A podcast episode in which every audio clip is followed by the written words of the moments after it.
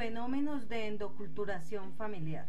Las observaciones realizadas por el profesor Rachel Domaltot en las comunidades rurales del Magdalena nos presentan conclusiones que en muchos aspectos enmarcan actitudes comunes en el grupo costeño.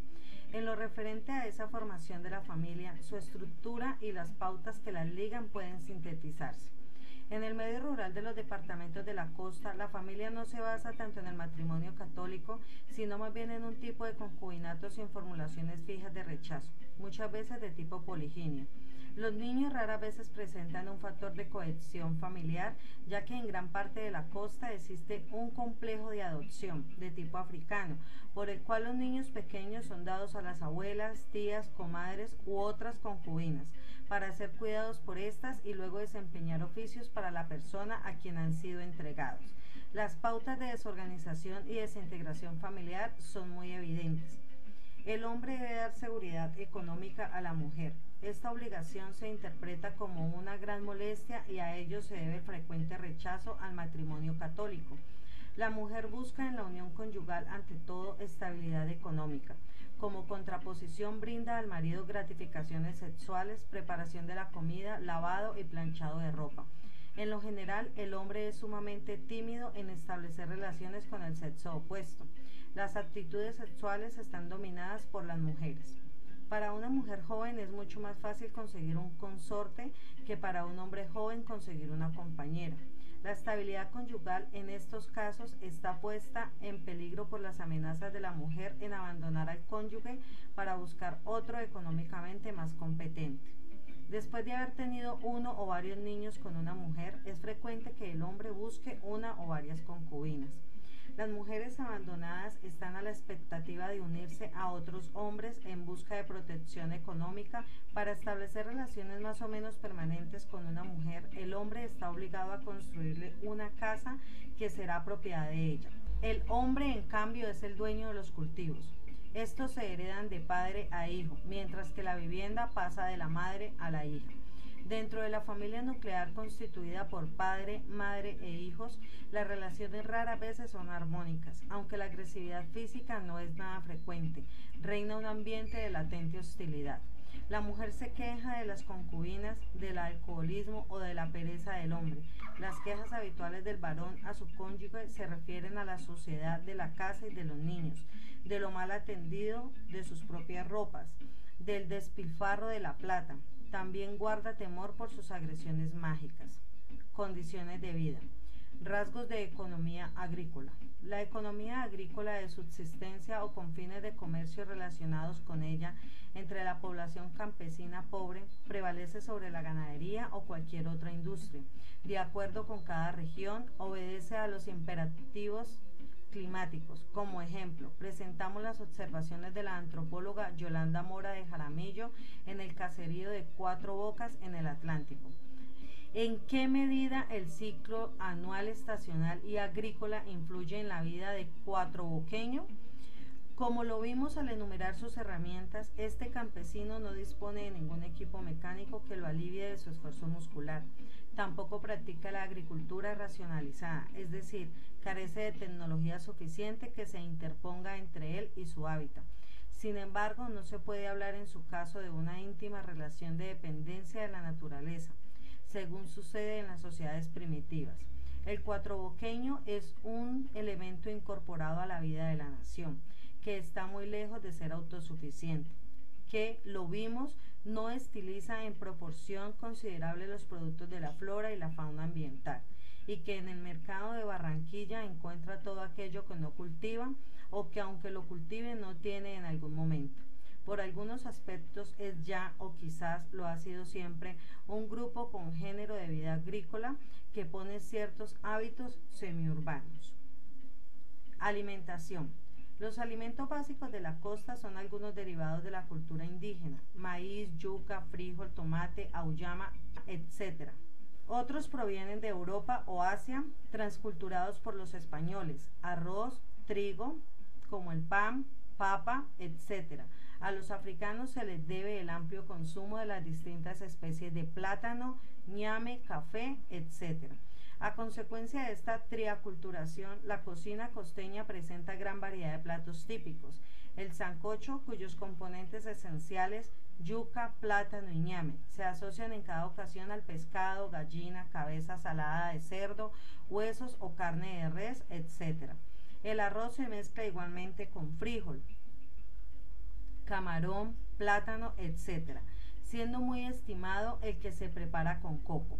Los dulces, particularmente en Semana Santa, constituyen platos obligados en toda casa para acoger al visitante, de plátano, tomate, coco, corteza de naranja, papaya, mamey, etc. Generalmente se asocian a alimentos de tradición indígena. El maíz en forma de bollo limpio o mezclado con batata, coco o plátano, la yuca con la que se preparan las tortas de casabé, las caramañolas, casabitos, etc. Las proteínas animales entre las capas pobres de las poblaciones costaneras y ribereñas se adquieren generalmente de las faunas fluviales y marinas.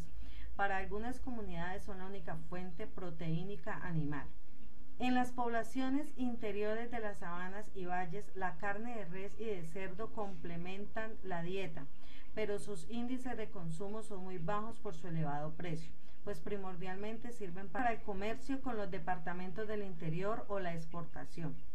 Los alimentos están sumamente ligados a los contextos culturales, en tal forma que en algunos sitios lo que come la familia pertenece al área de lo íntimo, presentando resistencia a cualquier indagación por parte de extraños. A las fiestas religiosas están generalmente asociados el consumo de alimentos regionales, como acontece con la picotea, patos de ciénaga, carne de caza, etc. en la Semana Santa. Estimamos que en ello perviven en forma tradicional e inconsciente antiguas ceremonias alimenticias relacionadas con el culto a los muertos. La chicha de maíz no fermentada, bebida imprescindible en los rituales aborígenes, es el mejor ofrecimiento que se hace al visitante en las fiestas patronales. La condimentación de la cual se precia la culinaria costeña acusa singular ascendencia africana, canela, pimienta, clavos de olor, comino y otras especies. Es de anotar que las antiguas esclavas y sus descendientes fueron muy solicitadas como cocineras por los españoles. La vivienda. La construcción de la vivienda costeña se ajusta a las formas sincretizadas de los moldes tradicionales indígenas y los transculturados por el colonizador peninsular. Los elementos aborígenes en la construcción responden a los recursos naturales que brindan la palma, la caña, los soportes, tirantes y bejucos. El tipo hispánico básico es la casa de mampostería confeccionada con ladrillos, arena, cemento, tejas de barro y cimientos de piedra, maderas para vigas, puertas, ventanas y cielo raso. La influencia africana, si la hay, debió fundirse en la vivienda campesina de Bahareque en la que generalmente se asocian los elementos nativos y transculturados, paredes y techos de caña, puertas y ventanales de madera, techos generalmente de palma. A estos elementos tradicionales se han sumado productos modernos como el bloque de arena, tejas fundidas de cemento y arena, eternit, planchas de zinc para la techumbre, etc. También se utilizan en tipos combinados las paredes de bareque o madera con techos de zinc, tejas de barro o planchas acanaladas de cemento armado.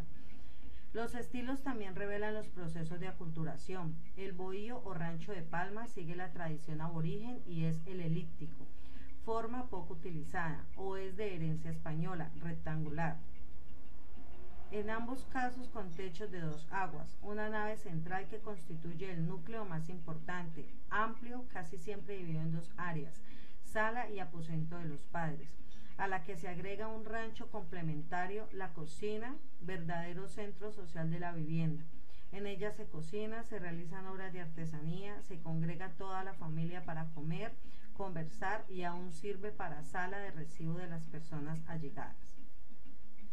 Cuando las circunstancias económicas lo permiten, a la nave central se agrega otra destinada a cuartos de vivienda de la familia extensa y un cuarto de almacenamiento de víveres y enseres agrícolas o de vaquería, lo que no excluye que se reserve para cuarto de huéspedes ocasionales.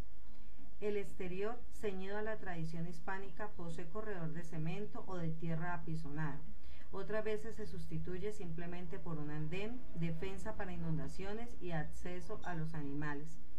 De acuerdo con el ambiente ecológico y cultural, ribera, playas, campo o núcleo urbano, la casa se amoldará a las pautas tradicionales conservando en lo posible los patrones de prestigio.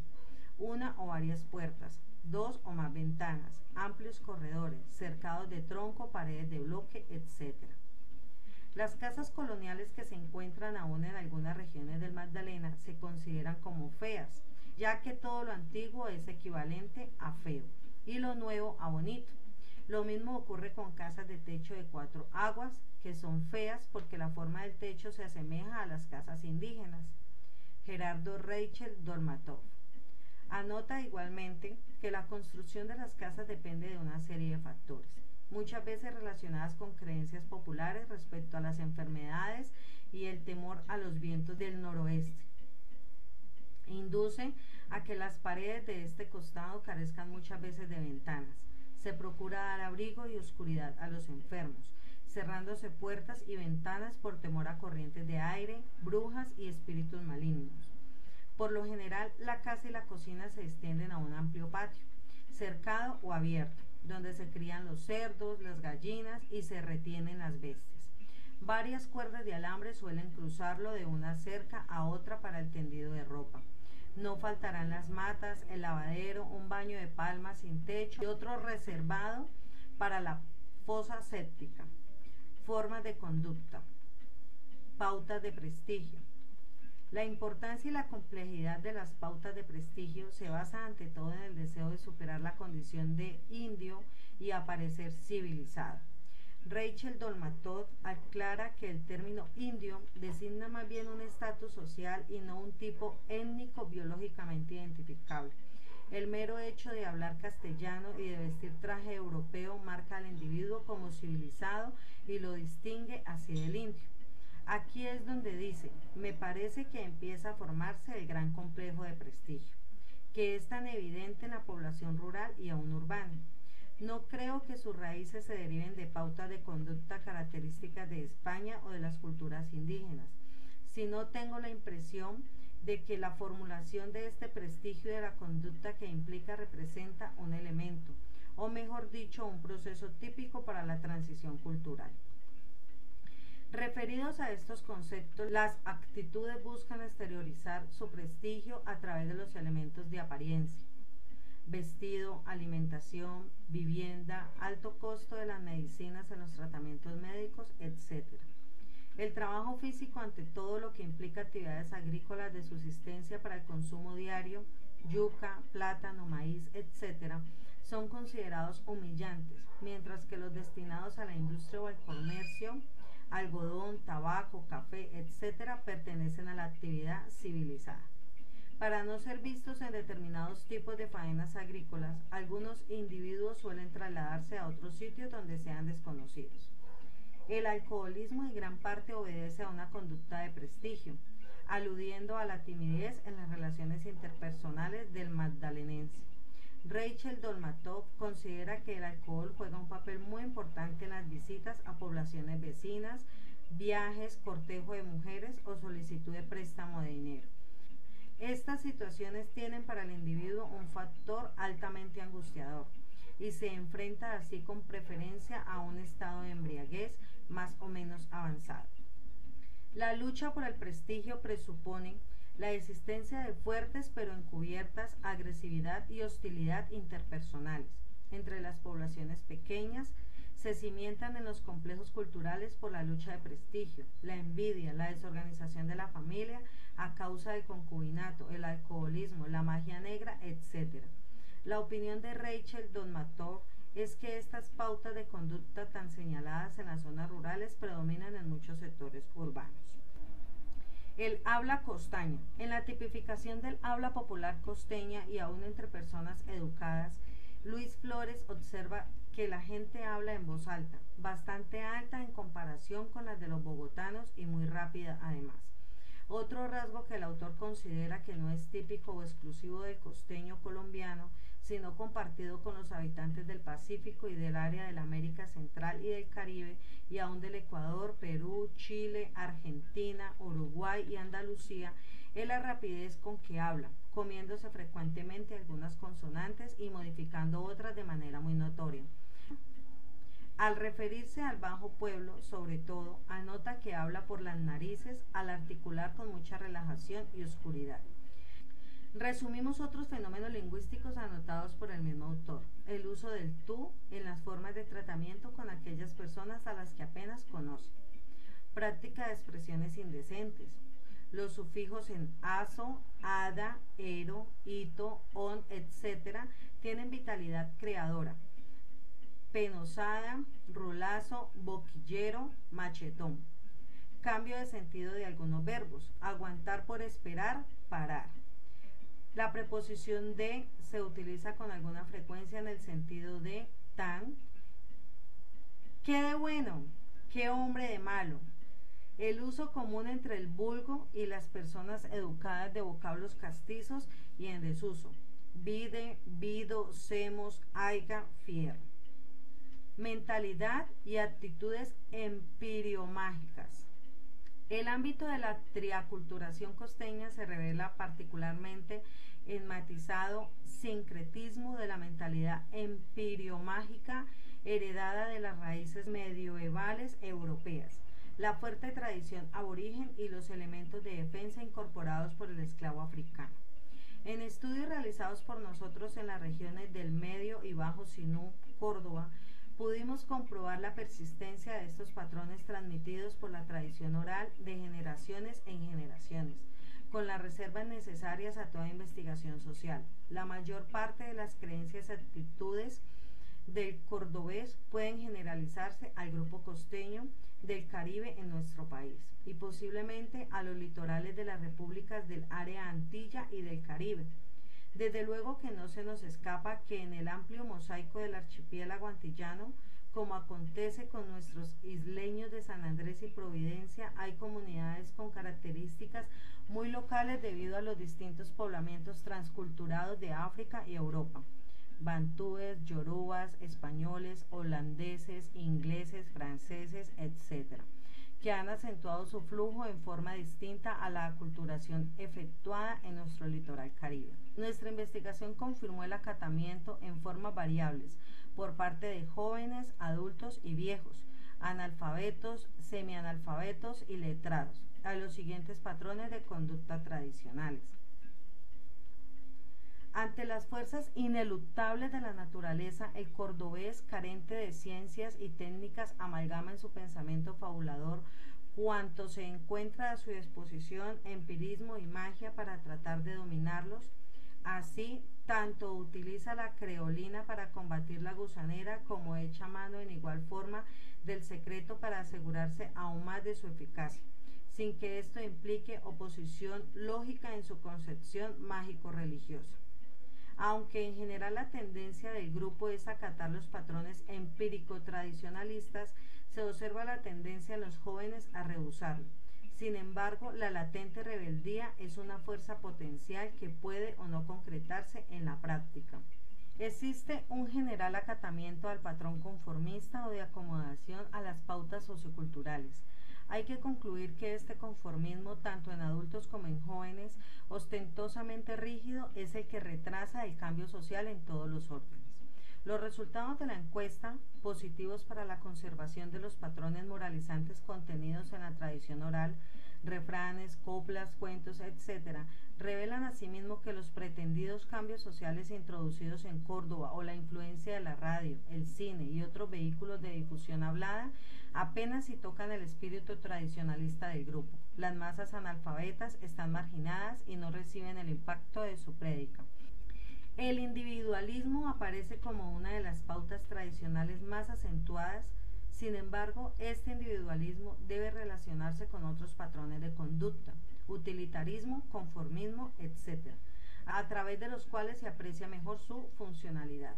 El grupo acusa uno de los mayores índices de rechazo del patrón reproductivo, Sin embargo, los altos índices de natalidad en Córdoba obligan a pensar que las respuestas están distorsionadas por la censura moral.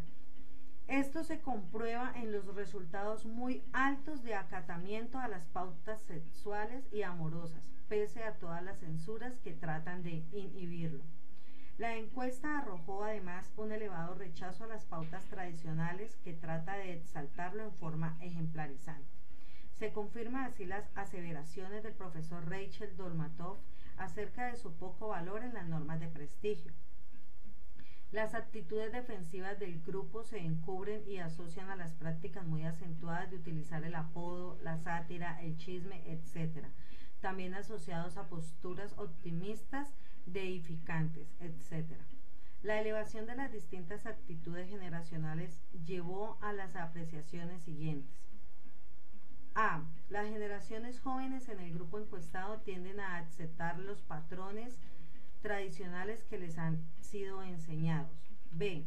Las generaciones jóvenes revelan cierta tendencia a rebelarse contra los patrones tradicionales aprendidos en la infancia. C. Las generaciones adultas muestran las mismas tendencias a rebelarse de los jóvenes, pero las respuestas positivas y, negativas acortan sus diferencias. D. Las generaciones viejas revelan la tendencia a conservar los patrones tradicionales y a subestimar a los jóvenes, seguramente por considerar que se apartan de los primeros. E. Las generaciones se van adaptando gradualmente a los patrones tradicionales en la medida en que envejecen. La idiosincrasia costeña. El grupo étnico costeño dentro de su homogeneidad sociocultural y mestiza triétnica es amorfo por las singularidades que presentan en su psicología y sus actitudes. Algunos autores, más sociólogos que antropólogos, han intentado definir los rasgos generales, escapándoseles, como es natural, ciertas características debidas al ámbito ecológico, a la etnia, formación cultural, temperamento, etc. El esquema del sociólogo trata de unificar, como hemos dicho, los aspectos sobresalientes. El temperamento del costeño se da todo en expansivo gesto. En poco se recata y esconde, en casi todo se pronuncia explosivamente, en el hablar, en el reír, en el amor fulminante y fugaz, en el fervor político de una hora, en el acento tribunicio de sus hombres, en el derroche de palabras, de alabanzas y vituperios, de dinero, en fin, porque son de suyo generosos, gastadores, sin cuento, imprevisores y eternamente simpáticos como toda exaltación de vida. El costeño es bien conformado, de torso esbelto y andar firme, color que va del blanco mate de las buenas familias al negro acharolado de la marinería ribereña. Ojos de altiva sombra, de rápido mirar enhiesto, ojos árabes como es normal en quien tiene algún remoto antepasado en Guinea o Berberia. Efusivos en el habla y en la risa, amigos de la música y la danza, despreocupados en el pensar, hasta en política y religión, generosos y sociables, aunque no de verdadero espíritu público, Luis López de Mesa. José María Sampera nota algunos de los rasgos más típicos del costeño al referirse al mulato del litoral caribe. Tienen del español el sentimiento teórico, el espíritu de galantería, el instinto altamente poético y el orgullo caballeresco que no tolera ningún ataque contra la dignidad y el honor el genio impresionable, fanfarrón y expansivo. Esta caracterización nos resulta un tanto desválida al tratar de definir al mulato del Caribe, desligado de su hibridación con el indígena. Esta caracterización nos resulta un tanto desválida al tratar de definir al mulato del Caribe, desligado de su hibridación con el indígena, que si no le viene directamente del indio, se le suma a través del mestizo. Podría agregarse la timidez anotada por Rachel Dolmatot en sus relaciones interpersonales y aún en la conquista de la mujer, aunque el esquema formal lo presente extrovertido y atesor sexual, y una desconfianza frente al extraño y lo extraño, aparentemente en la encuesta verificada por nosotros en el sinuano de Córdoba con arraigado ancestro indígena. Por ello nos parece más ajustada a la realidad la descripción que hace del carácter del nativo, del ribereño del Valle del Magdalena, donde gradualmente se está conformando un nuevo grupo étnico nacional, en que además de la apretada amalgama multicultural costeña, se articulan proyecciones de las distintas idiosincrasias colombianas. Samper considera dos áreas en el mestizaje ribereño, 1861, los zambos numerosos en el valle inferior y los mestizos en el alto. Apuntaba entonces que ambos grupos no habían tenido ninguna mezcla, en forma directa, pues el negro poco transitó de esclavo por estas regiones, pero sí a través del elemento blanco por su amalgamiento primero con el negro en la parte baja, produciendo el mulato, y por otro con el indio en las regiones altas.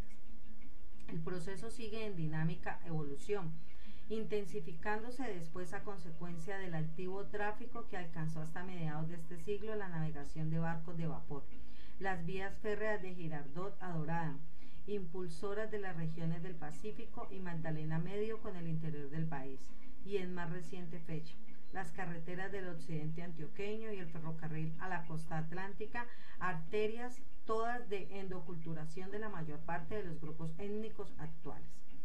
Las variedades regionales del mosaico costeño, a la par que tienden a afirmarse por su tendencia aborigen al, al regionalismo étnico y territorial, son importantes afluentes de los núcleos de homogenización que se concentran en el área urbana de Barranquilla, en el centro obrero de Barranca Bermeja y en concentraciones ribereñas, suburbanas y rurales de la vasta zona magdalenense. Hace un siglo la población que habitaba el valle y las faldas cordilleranas fue, fue calculada por Samper en 300.000 habitantes. Sus características biológicas tenido a la simple observación del viajero respondían a individuos de estatura media, enhiesta y musculosa, particularmente sobre la orilla de los ríos, los cabellos oscuros, casi crespo, la tez blanca mate, un poco amarillenta, ojo ardiente y apasionado, el acento abierto, libre, rápido y caluroso, andar desenvuelto y rápido, acentuado en las mujeres por cierto aire voluptuoso, las maneras sueltas y desembarazadas. Terminaba esta descripción anotando su carácter asequible y alegre, asociado a un sentimiento de independencia personal y de interés por los negocios públicos que se manifiesta más enérgicamente que el sentimiento religioso, tan apegado en otros grupos del país. Las pasiones violentas, acicateadas por el alcohol y las querellas de amor, se exacerbaban y calmaban con facilidad. Eran moldeadas por las influencias de medio ribereño y de vertientes. Allí se tiene el gusto por la pesca, la caza a pie, con escopeta, la natación, la música, las canciones populares, los bailes, bailes ruidosos y muy animados, las carreras a caballo, sobre todo en el mes de diciembre y las fiestas de San Juan, San Pedro, los regocijos públicos, el cigarrillo y la bandola, la agitación de las elecciones, el lujo, la galantería ardiente, las cenas al aire libre, no poco el juego de naipes y dados y las corridas de toros muy diferentes a las de España. En una palabra, se gusta de todo lo que es conmovedor, que impresiona fuertemente, que apasiona y puede satisfacer a organizaciones tropicales. José María Samper. Ilustra el cuadro de observaciones con una nota marginal que recoge la acentuada influencia ecológica en las costumbres en este país hay cinco cosas que todo el mundo sabe hacer desde la edad de 12 a 15 años. Atravesar los ríos a nado, montar bien a caballo, bailar con mucho donaire, fumar cigarro y tocar guitarra y bandola. José María Samper. No obstante el clima ardiente que predispone a la somnolencia y a la pereza en ciertas horas del día, en que el reposo es casi necesario. Estima que este hombre logra sobreponer su carácter y temperamento al medio tropical, manifestando su amor al trabajo, pero no al trabajo por el trabajo, advierte, sino por la esperanza del placer, del goce que le hace aceptar todas las fatigas con gusto.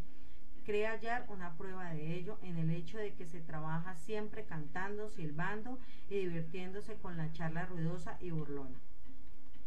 Expresaba juicios muy subjetivos al comparar esta gente con la del altiplano. Son frugales y mucho más sobrios, afirmando que su grado de bienestar es superior, debido a que ofrecen sus simpatías a las reformas y novedades útiles, así como a las ideas liberales. Por ello, tal vez se consideraba que eran fáciles de dirigir. Resaltaba su honradez, hospitalidad y benevolencia con el extranjero, Su afición por el aseo no exento de coquetería, su inteligencia despreocupada, hábitos y costumbres que los tornaban generalmente libres. A tan generoso inventario acata a manera de contraposición que, por desgracia, carecen casi absolutamente de espíritu de economía y previsión, pues gastan siempre en domingo lo que han ganado en la semana, o si ahorran algo es para invertirlo en joyas, con el fin de gastarlo, fiestas populares de junio y diciembre, o del santo patronal del lugar, José María Samper. En su esquema excesivamente generalizador, Samper confronta el hombre de las Vegas del Magdalena como representativo de las llanuras y las costas ardientes con los nativos de la altiplanicie oriental y los moradores andinos occidentales. Lo que lamentamos no es lo esquemático, sino el desinterés del país por afrontar el estudio serio, metódico y profundo de esas etnias avisoradas por el sociólogo en los primeros 50 años de vida republicana. Primero, sobre las altiplanicies en la región fría, región de la chicha, del trigo y de las papas, dulzura de la impansibilidad, fuerza de inercia, aislamiento casi egoísta, desconfiado, espíritu conservador absoluto, inmovilidad moral, vida sedentaria, caracteres pasivos, poca inteligencia, fuerza física que soporta un peso, ni pasión ni rapidez. Segundo, sobre las faldas occidentales de la cordillera en la región templada, región del Guarapo, de la arracacha y la caña de azúcar. Caracteres candorosos y benévolos, actitudes industriales, cierto gusto por la locomoción, costumbres pacíficas sin servilismo, un tipo y un modo de vivir que participan algo de los de la altiplanicie y del valle, sin carácter bien determinado y sin ninguna infusión de sangre africana. Tercero, en el fondo de las praderas y florestas del valle, la región ardiente del aguardiente, del plátano y el maíz, el cacao y el tabaco, donde corren abundantes ríos ricos en peces, un cruzamiento de raza mucho más intenso que en las otras dos zonas organizaciones ardientes, amor al placer y al bienestar, entusiasmo y atrevimiento, sentimiento de personalidad, hábitos hospitalarios, franqueza, fuertes pasiones, en una palabra, una población enteramente distinta que ocupa las altiplanicies andinas. José María Samper. El estudio antropológico del hombre magdalenense se torna cada vez más sugestivo, por lo que arrojan los descubrimientos arqueológicos de su actividad pasado los estudios del país poetas, pintores, ingenieros, geógrafos, etc. De títulos que debieran responsabilizarse de estas investigaciones no cuentan con los recursos necesarios para tales fines. Todavía en un continente que ha pasado de la mera observación literaria y costumbrista a los estudios socioantropológicos de sus problemas, debemos atenernos a las conjeturas de las apreciaciones subjetivas más consecuentes con la realidad biológica y cultural a mediados del siglo pasado, los estudiosos del país, poetas, pintores, ingenieros, geógrafos, etc., de la Comisión Corográfica, asumieron la tarea del diagnóstico etnográfico con entusiasmo y responsabilidad histórica. El colombiano había dejado de ser para ellos simple sujeto para convertirse en lo que hoy atrae la atención de los modernos antropólogos en creador de valores culturales, responsables de su demografía y del uso que da a los recursos naturales y del destino político y económico de la nación.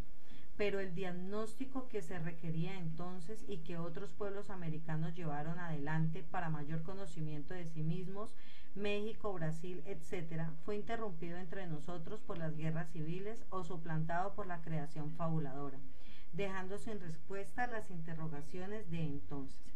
No es pues de extrañar que en este desconocimiento que tenemos de nuestros de nuestro hombre se escondan muchas de las causas de atraso respecto a otros pueblos de América, de la dependencia política, económica y tecnológica que nos impone el subdesarrollo.